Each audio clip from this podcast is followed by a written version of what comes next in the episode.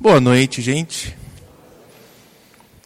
Espero que você tenha sua Bíblia com você hoje à noite. Nós estamos no capítulo 8 do livro de 2 Samuel. Então podem abrir lá, capítulo 8 de 2 Samuel.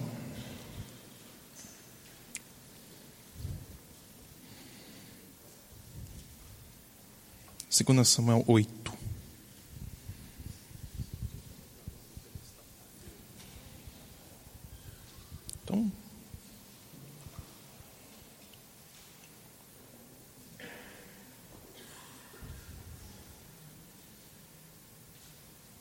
Hum, interessante.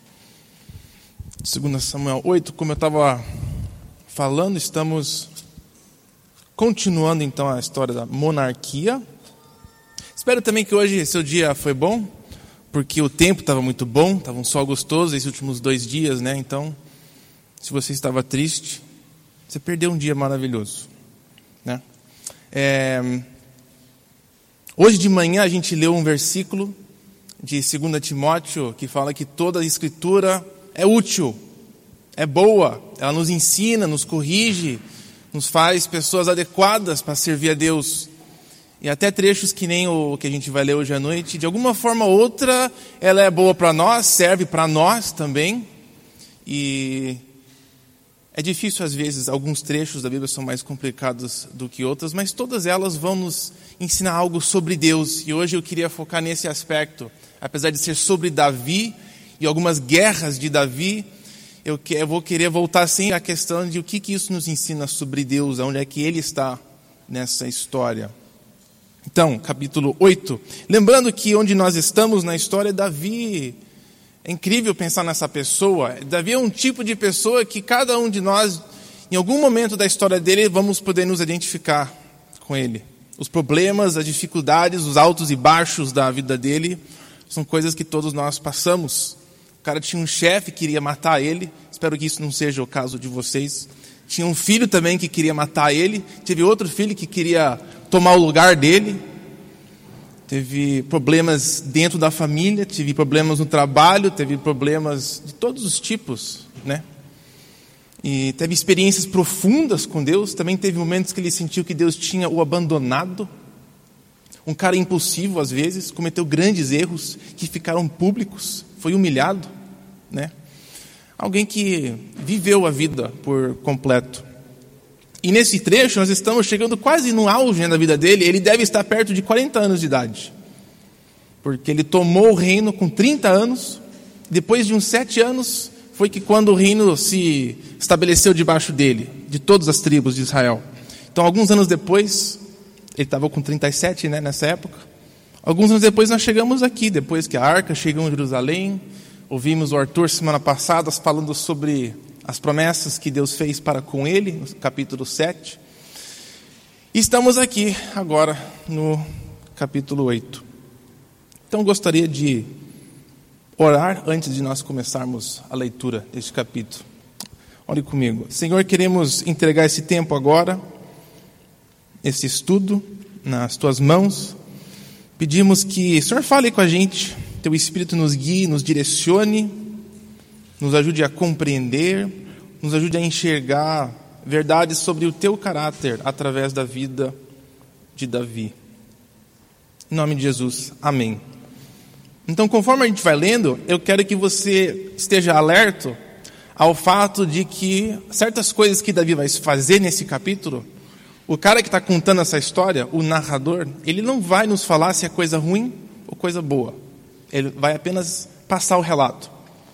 E cabe a nós avaliar assim um pouco né, o mérito de algumas coisas que ele vai fazendo. Então eu vou tentar pintar uma, uma imagem da, de Davi nesse capítulo meio confusa, tá? Isso é de propósito. Algumas perguntas que eu quero levantar é para você continuar a ler e descobrir. Não são coisas que nós vamos responder aqui, mas é só para a gente estar alerto às questões que eu acho que a história nos convida a começar a pensar. Já começo isso no primeiro versículo, que fala assim: depois disso, depois disso, depois desse momento grandioso na vida de Davi, recebendo promessas fantásticas de Deus, depois disso, Davi derrotou os filisteus, subjugou-os e tirou do controle deles Meteg Amã. Essa frase, Davi derrotou os filisteus. Caramba, desde 12, 13 anos de idade, esse cara está lutando contra os filisteus. Até ele morrer, ele vai estar tá lutando contra os filisteus. Parece que eles não morrem, não vão embora. Né? Depois desse grande momento na vida dele, está lá, está lutando contra os filisteus. Por que, que ele está lutando agora contra os filisteus? Por que, que essa luta continua? Ele não tinha conquistado já Golias? Por que, que eles ainda estavam ameaçando Israel? Foi Deus que chamou ele para ir lá e lutar contra esse povo dessa vez? Você vai perceber que outras vezes Deus fala, sobe lá e luta. Não, fique aqui. Essa luta não quero que você entre. E dessa vez? A gente não sabe, né? Qual foi a razão por essa luta aqui? Que ele estava fazendo? Engraçado que a gente não é informado disso. Apenas diz que derrotou os filisteus. E eu queria aproveitar essa questão dos filisteus porque os inimigos que Israel enfrenta nessas histórias, eles representam obstáculos na vida do povo de Deus. E neste, ah, neste princípio eu acho que tem uma lição prática aqui para nós. Quando o povo entrou na terra, Deus tinha avisado o povo através de Josué e Moisés que eles iam enfrentar um monte de gente lá, né? Ia ter uns inimigos lá.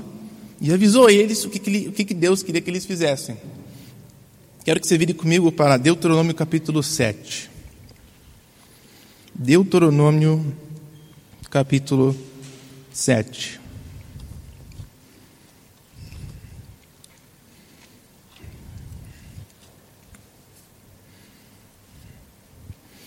Deuteronômio 7, Moisés falando para o povo e os avisando dessas nações que já estavam na terra prometida, que eles tinham que entrar e tratar né, com eles. A partir do versículo 16, capítulo 7, Deuteronômio, versículo 16.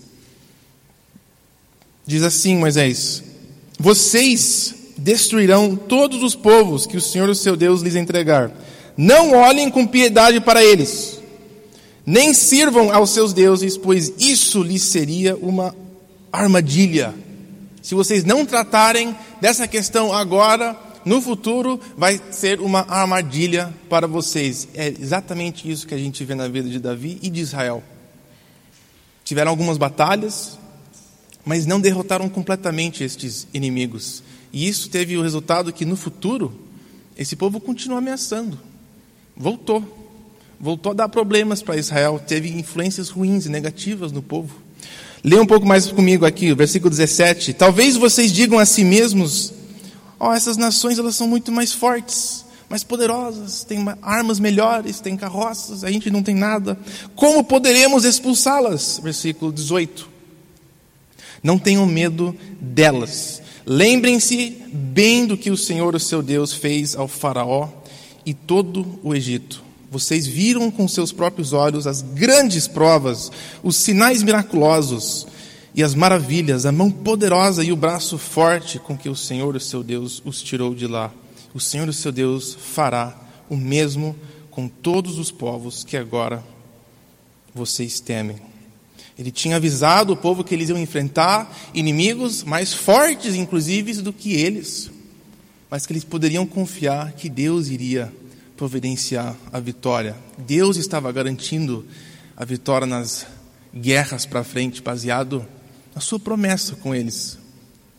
E eu acho interessante que a gente vê em Israel, por uma razão ou outra, eles optarem a não levar Deus, é, não aproveitar dessa grande promessa de Deus e não correr atrás. Talvez por preguiça, tal, talvez por causa de falta de fé, eles não totalmente eliminam. A gente vê isso em Josué e em Juízes, não eliminam totalmente os inimigos. E qual que é o resultado? Eles ficam voltando e enchendo a paciência do povo de Israel, ao ponto de começar a influenciar eles a adorarem outros deuses, marcarem a vida deles, né? Eu acho que na vida cristã nós temos um paralelo também muito semelhante, no sentido de que Deus também nos convida ou nos chama a viver uma vida que é quase que nem uma guerra. 1 Pedro fala que devemos evitar essas paixões, esses desejos nossos que são tipo estão guerreando contra nós mesmos, essa luta interna que a gente tem contra nós mesmos, a luta contra pecado, a luta contra atitudes ruins. E que nem Israel foi dado esse grande voto, essa promessa de ter os recursos necessários para tratarem de todos os inimigos que eles iriam enfrentar, inclusive aqueles mais fortes do que eles mesmos.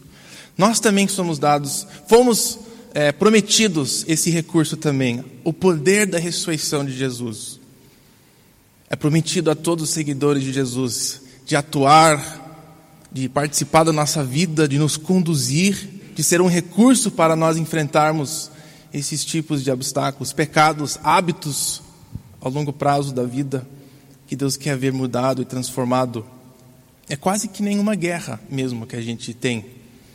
E o aviso dessa história é que se a gente não tratar de algo que Deus traz a nós, nos ensina, revela a nós, corremos o risco de deixar aquilo voltar. É, risco não. Eventualmente isso vai voltar na nossa vida. Seja a amargura que a gente não trata, seja um problema de falta de paciência, seja um hábito ruim que a gente tem, coisas ocultas, escondidas. São coisas que, se não são tratadas, elas não somem. É que nem você esconder algo horrível na geladeira, não vai sumir, não tem um carinho lá dentro que fica comendo as coisas ruins na geladeira. Você deixa lá, vai só piorando, apodrecendo. Talvez vai apodrecer mais devagar no congelador. Mas não vai embora. E eventualmente levanta e se torna uma ilha na nossa vida. E foi isso que aconteceu na vida de Davi. Esses inimigos voltavam, porque eles não eram derrotados completamente. Né? Então, conforme Deus vai nos mostrando, falando com a gente, é o processo da nossa vida, porque Ele não revela tudo que Ele quer tratar na nossa vida de uma vez só. Senão a gente ia ficar é, overwhelmed, que a gente fala em inglês. Seria, seria demais para nós. Olha que interessante, aqui mesmo no, no capítulo 7, onde nós estávamos, e paramos no 19, olha o versículo 20, em relação aos israelitas Moisés fala: Além disso, o Senhor, o seu Deus, causará pânico entre eles até destruir o restante deles, os que se esconderam, esconderem de vocês. Eu gosto de coisas assim, esse versículo também é um dos meus prediletos. Deus mandando pânico para os inimigos do povo. Gostaria de ver exatamente como é que isso funciona. Se você tem um rodapé na sua Bíblia, ela vai dizer que essa palavra pânico tecnicamente, literalmente, a palavra vespa. Deus vai mandar umas vespas. Parece que a ideia aqui é que tem algum tipo de praga que Deus ia mandar que ia causar um pânico louco. Os caras iam ficar loucos e se destruírem, quase. Como Deus é criativo nas suas formas de tratar os problemas.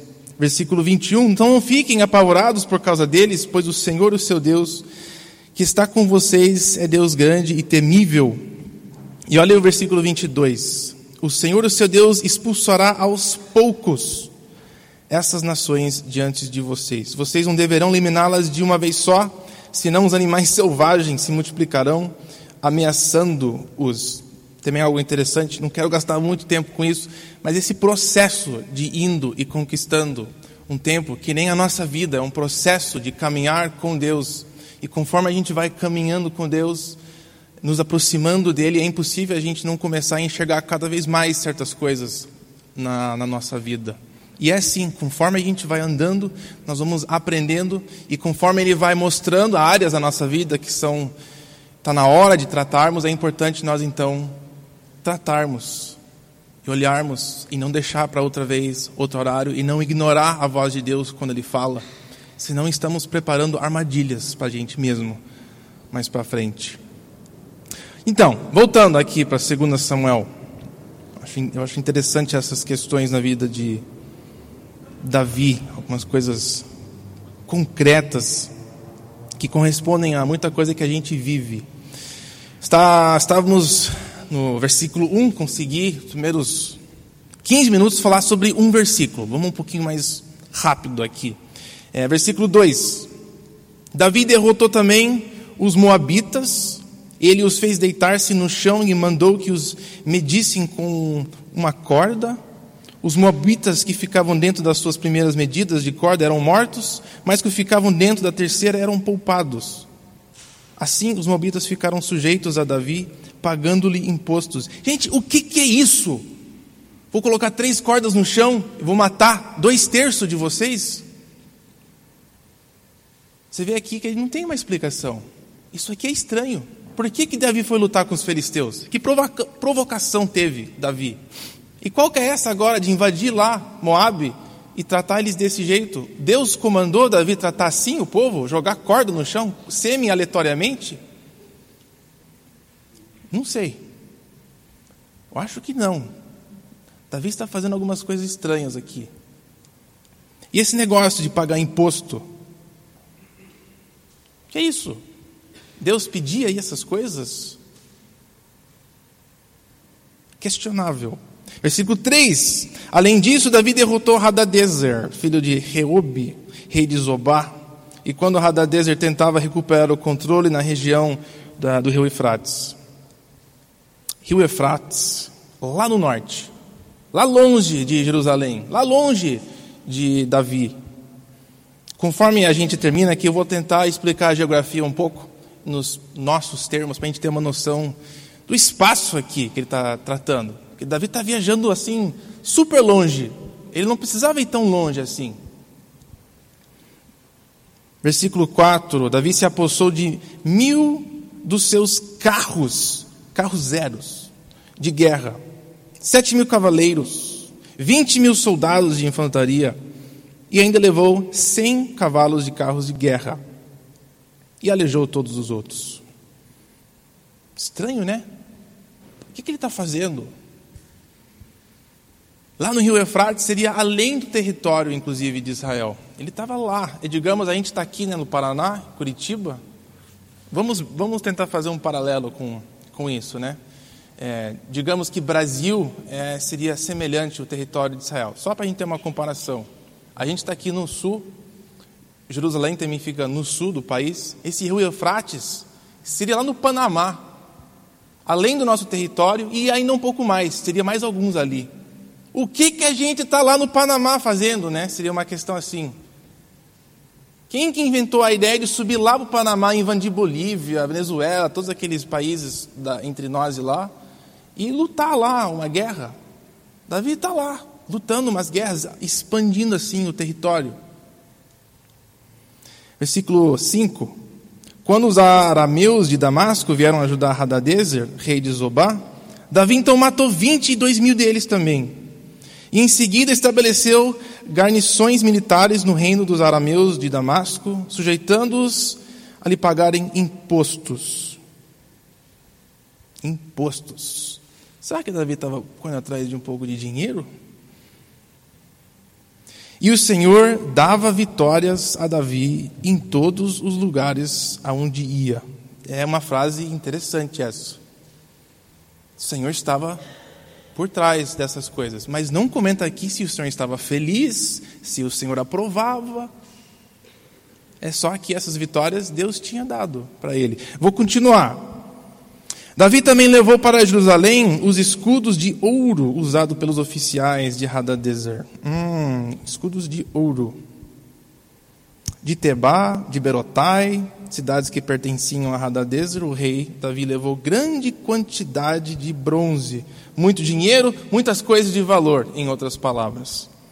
Quando Tou, o rei de Hamat, soube que Davi tinha derrotado todo o exército de Hadadezer, enviou seu filho Jorão ao rei Davi para saudá-lo e parabenizá-lo por sua vitória na batalha contra Hadadezer, que tinha estado em guerra contra Tou. E, com Jorão, mandou todo tipo de utensílio de prata, de ouro e de bronze então Davi pegou, consagrou esses utensílios ao Senhor, como fizera com a prata, o ouro tomado de todas as nações que havia subjugado. Isso parece ser uma coisa boa. Davi não tomou para si né, essas coisas. Dedicou é, essas coisas que ele estava recebendo a Deus. Versículo 12. Edom e Moabe, os amonitas, filisteus e Amaleque, ah, é, ele tinha subjugado estes, né, tomado posse desses. Também consagrou os bens tomados de Hadadezer, filho de Reobe, rei de Zobá. Davi ficou ainda mais famoso ao retornar da batalha, em que matou 18 mil edomitas no vale de Sal. E isso agora, edomitas, fica no sul, né? Voltando àquele ilustração do Brasil, lá no Rio Eufrates, lá no norte, perto, subindo lá acima de Bolívia, chegando mais perto de Panamá, digamos, né? O Edomitas ficaria mais para o sul de Israel, lá, digamos, lá para o ponto sul da África, da África, da América do Sul, lá é terra do El Fuego, uma coisa assim que é chamado, né? Patagônia. Ele estava lá no norte, agora Davi está lá no sul. Ou digamos, o Brasil invadiu até lá embaixo, conquistou lá os Edomitas. 18 mil edomitas. E agora o cara ficou famoso. Claro, agora o continente inteiro vai ficar interessado. O que, que ele está pretendendo fazer? Versículo 14: Ele estabeleceu garnições militares por todo o território de Edom, sujeitando todos os edomitas. E o Senhor dava vitórias a Davi em todos os lugares onde ia. Você viu que essa frase é repetida de novo? Né? E Deus estava com Davi e Deus tinha dado vitórias a Davi. Uma frase meio neutra assim, né? Não fala assim. E Deus abençoou Davi com vitórias. Não foi mais assim. Foi Deus quem garantiu essas vitórias.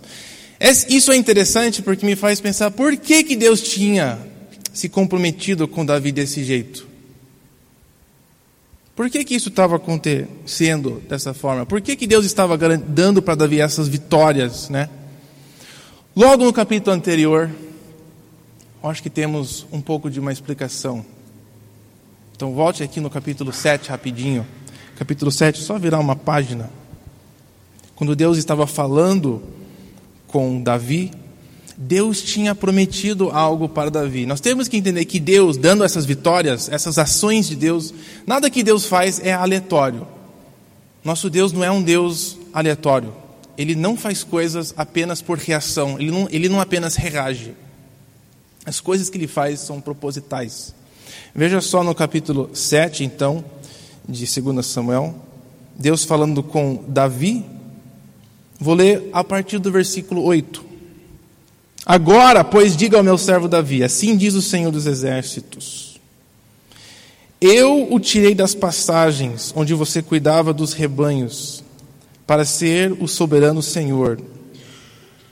Ah, desculpa, o soberano de Israel, ah, o meu povo. Sempre estive com você por onde você andou e eliminei todos os seus inimigos. E agora, agora, Davi, nesse momento da sua vida, eu estou me comprometendo com você.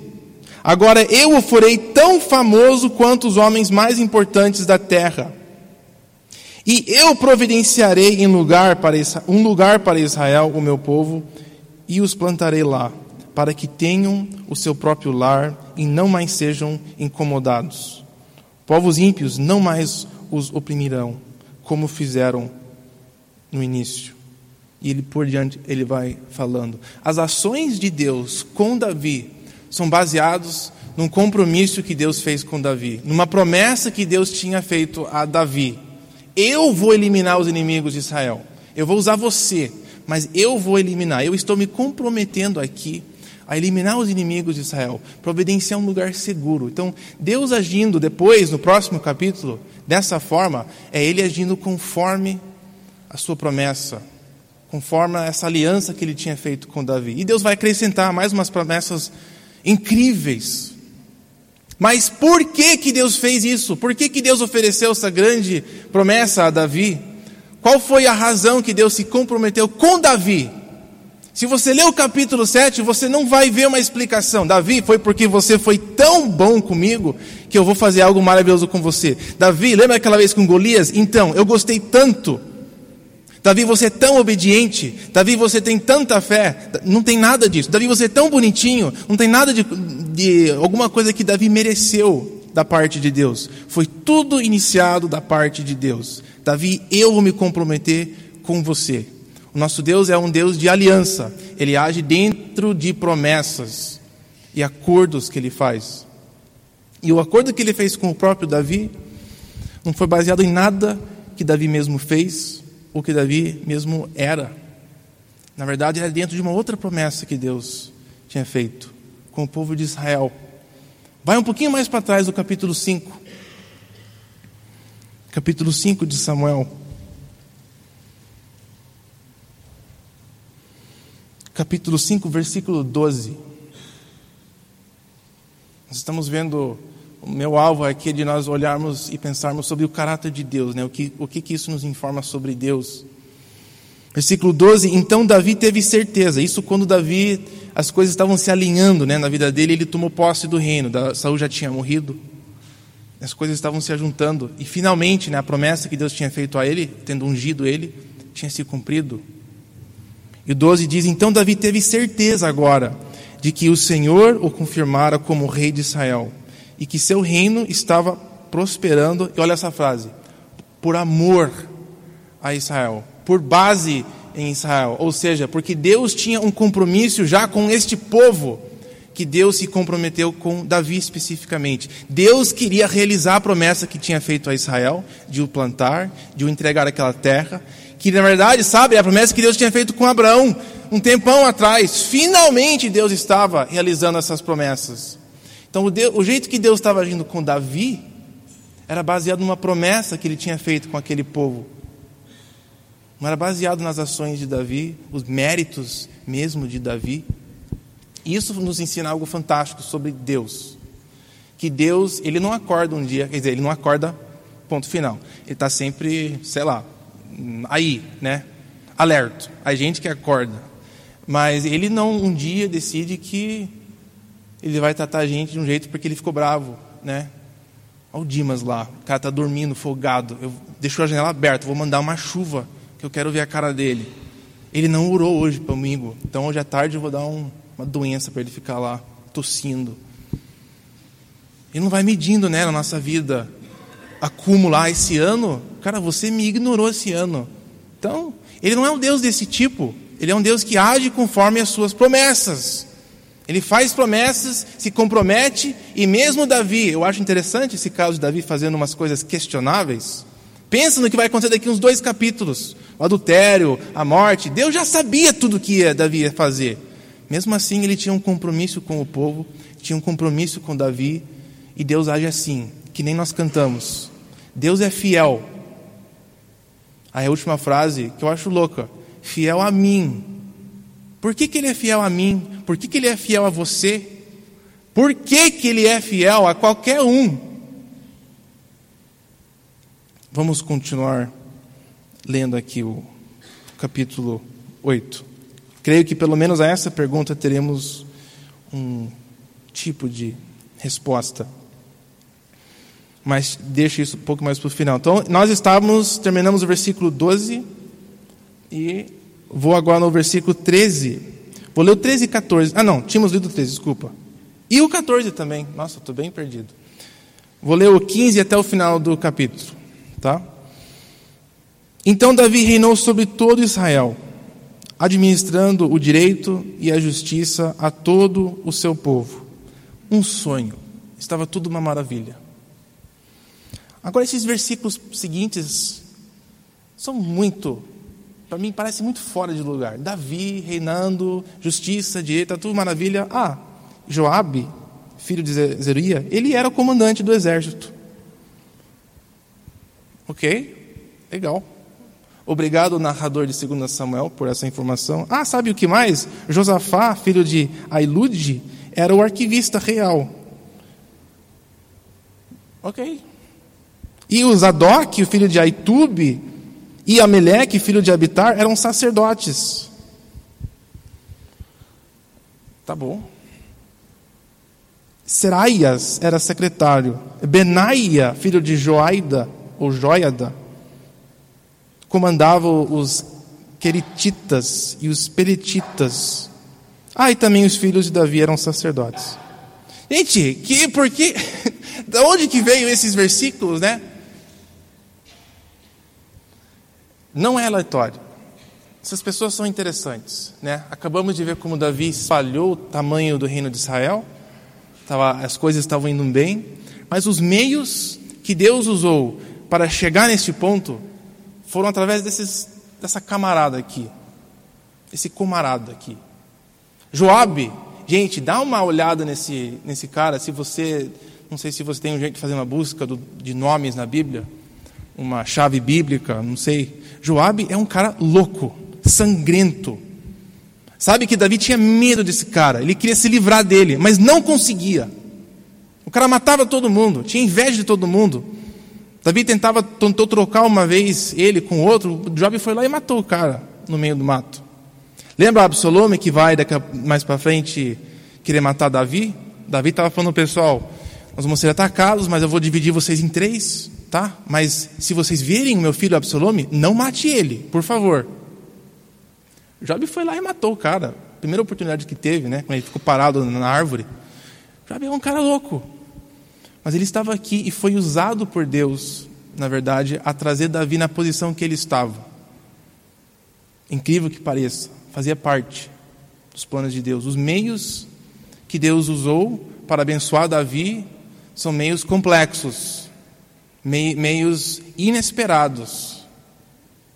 A vida é, é bem assim. Joabe fazia parte então dessa história da vida de Davi. Outro detalhe aqui que é Interessante é o versículo 18, esse, esse cara Benaia, fora Jesus e fora mais alguns, esse também é um dos meus personagens prediletos da Bíblia. Benaia. Benaia era o capitão desse exército de Davi que ele foi acumulando. Lembra que ele ficou numa caverna lá, ficou acumulando uns caras meio loucos, né, diferentes? Benaia foi, era um dos chefes desses caras, uns 400 caras. Um exército pessoal de Davi.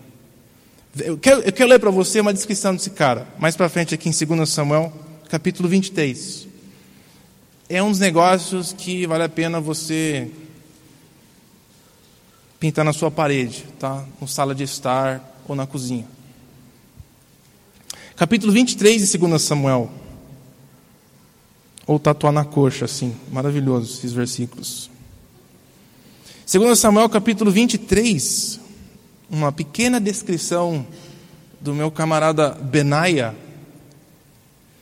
Olha o tipo de cara que com quem Davi andava e né, queria como guarda pessoal. Versículo 20 do capítulo 23. Benaia, filho de Joiada, era um corajoso soldado de Cabziel, que realizou grandes feitos.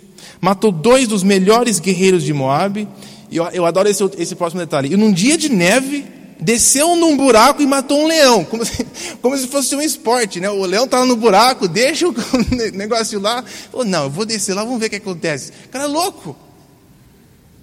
É, o pessoal adoidece quando neva lá, então. Não sei o que aconteceu. Que detalhe mais absurdo. Um dia de neve, descer no buraco, vou matar um leão hoje.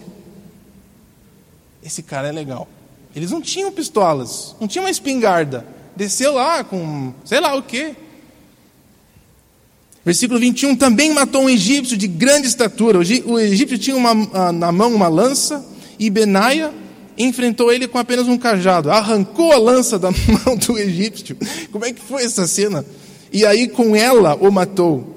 Foram grandes os feitos de Benaia, o filho de Joiada, que também teve fama como os três principais guerreiros de Davi. Foi mais honrado do que qualquer dos trinta, é, mas nunca igualou-se aos três e Davi deu-lhe o comando da sua guarda pessoal. Sabe uma razão que ele tinha que ter um cara assim, um cara que mata leão como um guarda? Porque ele tinha um cara que nem Joabe como o comandante do seu exército. Era uma bagunça interna a vida de Davi. Eu acho legal essa lista porque ela demonstra novamente esses meios confusos e loucos que Deus atua. Ele não precisa usar os meios mais sensatos ao nosso ver. Deus vai trabalhar em qualquer circunstância. Ele se comprometeu com Israel e usou o que tinha. E tinha uns caras loucos. Então ele os usou. Isso deve nos dar grande esperança também. Nossa vida não é complicada demais para Deus nos usar, não é complexa, não é dramática demais. Lê a história de Davi, você vai ver que. É, eu espero que a sua vida não seja mais dramática do que a dela, a dele. Mas Deus age e atua usando meios surpreendentes. E esses personagens são exemplos disso. Então estamos no. Encerramos o capítulo 8, né? E eu tinha feito uma pergunta sobre por que, que Deus se comprometeu com Davi, por que, que Deus se comprometeu com o povo de Israel, por que, que ele fez esta promessa, afinal de contas, né, com ele, e agiu da, da forma. Deus é um Deus de aliança, de promessa, e isso a gente vê claramente nessas histórias. E uma das coisas sobre o caráter dele, eu acho que é ressaltada no capítulo seguinte. Eu vou querer apenas uma lida, só em alguns versículos, só para a gente pegar aqui, dar uma resumida, uma passada rápida. São os primeiros versículos. Depois de ter acontecido que Davi tinha se estabelecido, né, esse capítulo 9, ele vai decidir que é a hora de passar a bênção para alguém. Versículo 1 do capítulo 9. Certa ocasião, Davi perguntou Resta ainda alguém da família de Saul a quem eu possa mostrar lealdade por causa da minha amizade com Jonatas? Aí chamaram um cara lá chamado Ziba, um dos servos de Saul, para apresentar-se a Davi. E o rei lhe perguntou: Você que é o Ziba? Sim, sou teu servo, respondeu ele. Perguntou Davi: Resta ainda alguém da família de Saul a quem eu possa mostrar a lealdade de Deus lealdade de Deus, o que Davi queria fazer é ele, ele queria saber se tinha alguém ainda sobrando da família de Jonatas para abençoar. Falei umas semanas atrás sobre a palavra chesed, misericórdia, amor, compaixão de Deus, é a mesma palavra aqui. Davi falou: tem alguém aqui com quem eu possa manifestar o compromisso que eu fiz com Jonatas? Que eu possa realizar a promessa, o voto que eu fiz a Jonatas?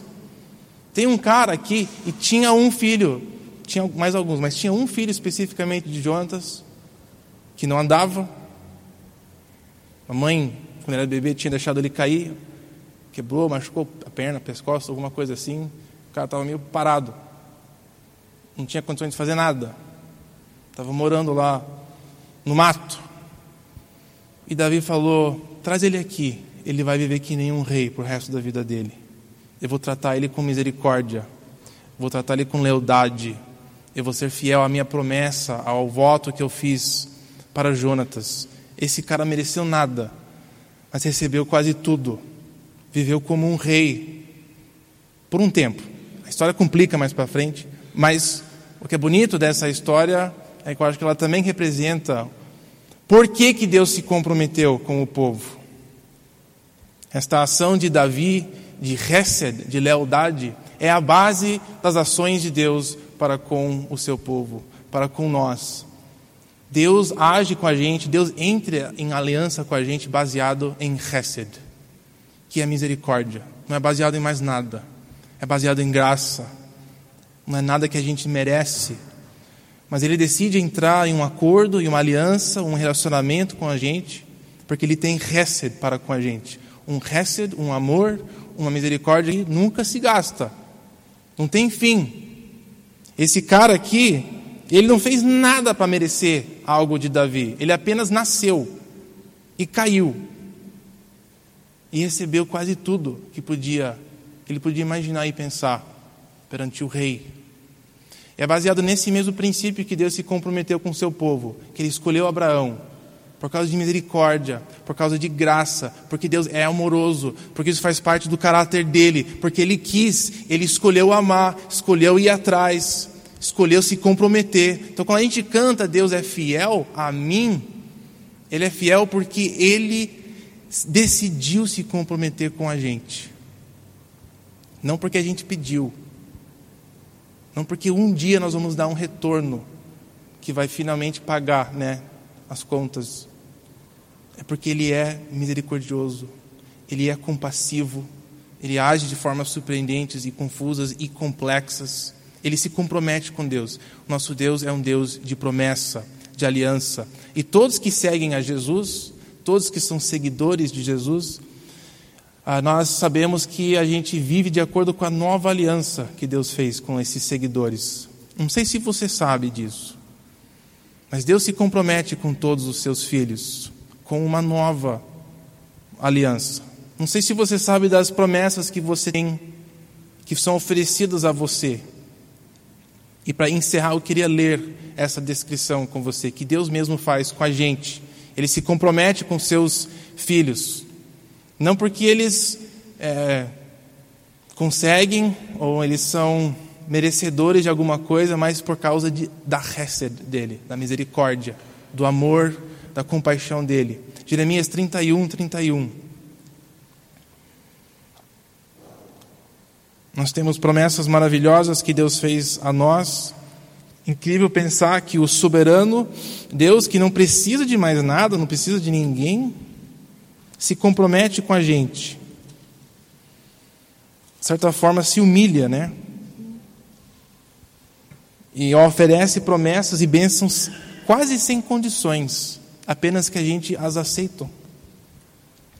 Capítulo 31, é fácil de memorizar isso aqui, 31, 31. Capítulo 31, versículo 31. A promessa que Deus faz com a gente através de Jesus é o seguinte: Estão chegando os dias, declara o Senhor, que farei uma nova aliança com a comunidade de Israel, com a comunidade de Judá, ou em outras palavras, com o meu povo. Não será como a aliança que fiz com seus antepassados, quando os tomei pela mão para tirá-los do Egito, vai ser algo diferente, porque aquela aliança eles quebraram, apesar de eu ser o Senhor deles. Versículo 33: E esta é a aliança que eu farei com a comunidade de Israel depois daqueles dias declara o Senhor. A promessa que Deus faz com a gente. Porei a minha lei no íntimo deles e escreverei nos seus corações. Deus promete transformar a gente no mais íntimo, colocar as palavras dele no nosso coração Porei a minha lei no íntimo deles, escreverei nos seus corações. Eu vou ser o Deus deles, e eles serão o meu povo. Deus se compromete em nos transformar no povo dele. Promete andar pacientemente com a gente. Promete nunca nos abandonar até completar o projeto dele de nos transformar. Independente do nosso estado, independente de como vamos andando, é o compromisso dele. Quando nós aceitamos a vida nova em Jesus, nós estamos entrando nessa nova aliança, onde Deus se compromete com nós, de nunca nos abandonar, independente do que a gente faz, de colocar Suas palavras dentro de nós, de nos fazer dele é o tipo de Deus que a gente tem, não é um Deus que reage aleatoriamente a gente. É por isso que a gente pode acordar e, mesmo ter esquecido Ele, sei lá quanto tempo, nós podemos conversar com Ele. Porque Ele é um Deus que já entrou em compromisso, já entrou numa aliança com nós, de estarmos, estar junto com a gente, de nos tratar. Temos uma garantia maravilhosa desse Deus. E a gente vê as manifestações disso na vida de Davi, até no jeito que ele agiu com o filho de Jonatas, que não merecia nada, apenas porque uma outra pessoa tinha feito um acordo. Né? Deus age com a gente porque ele fez um acordo com Jesus, no sangue de Jesus, de abençoar todos os seus seguidores. É a garantia de que essas promessas serão realizadas na nossa vida. Ressurreição de Jesus, o sangue de Jesus, é a base das promessas de Deus para conosco. Vamos orar.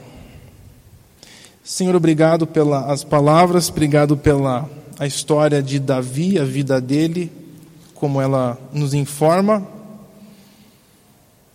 do teu caráter, ela nos informa da base da tua fidelidade, porque o Senhor usa a tua e se compromete com pessoas que não merecem nada, as pessoas que a gente vê aqui nessa, nessas histórias são que nem a gente. E nós somos gratos pela tua obra, nós somos gratos de ter algo tão confiável, tão incrível, que nem a promessa da tua fidelidade em nossa vida, de poder depender disso todo dia, em todo momento, em toda situação. Às vezes temos até vergonha de nos aproximar e de depender disso. Pedimos que o Senhor nos ensine, nos ajude a enxergar essas essas verdades cada vez mais claras e coloque em nós as tuas palavras, que nem o Senhor prometeu. Põe em nós as tuas leis, nos torne seus, nos transforme, nos mude, age em nossa vida. Precisamos do Senhor. Amém.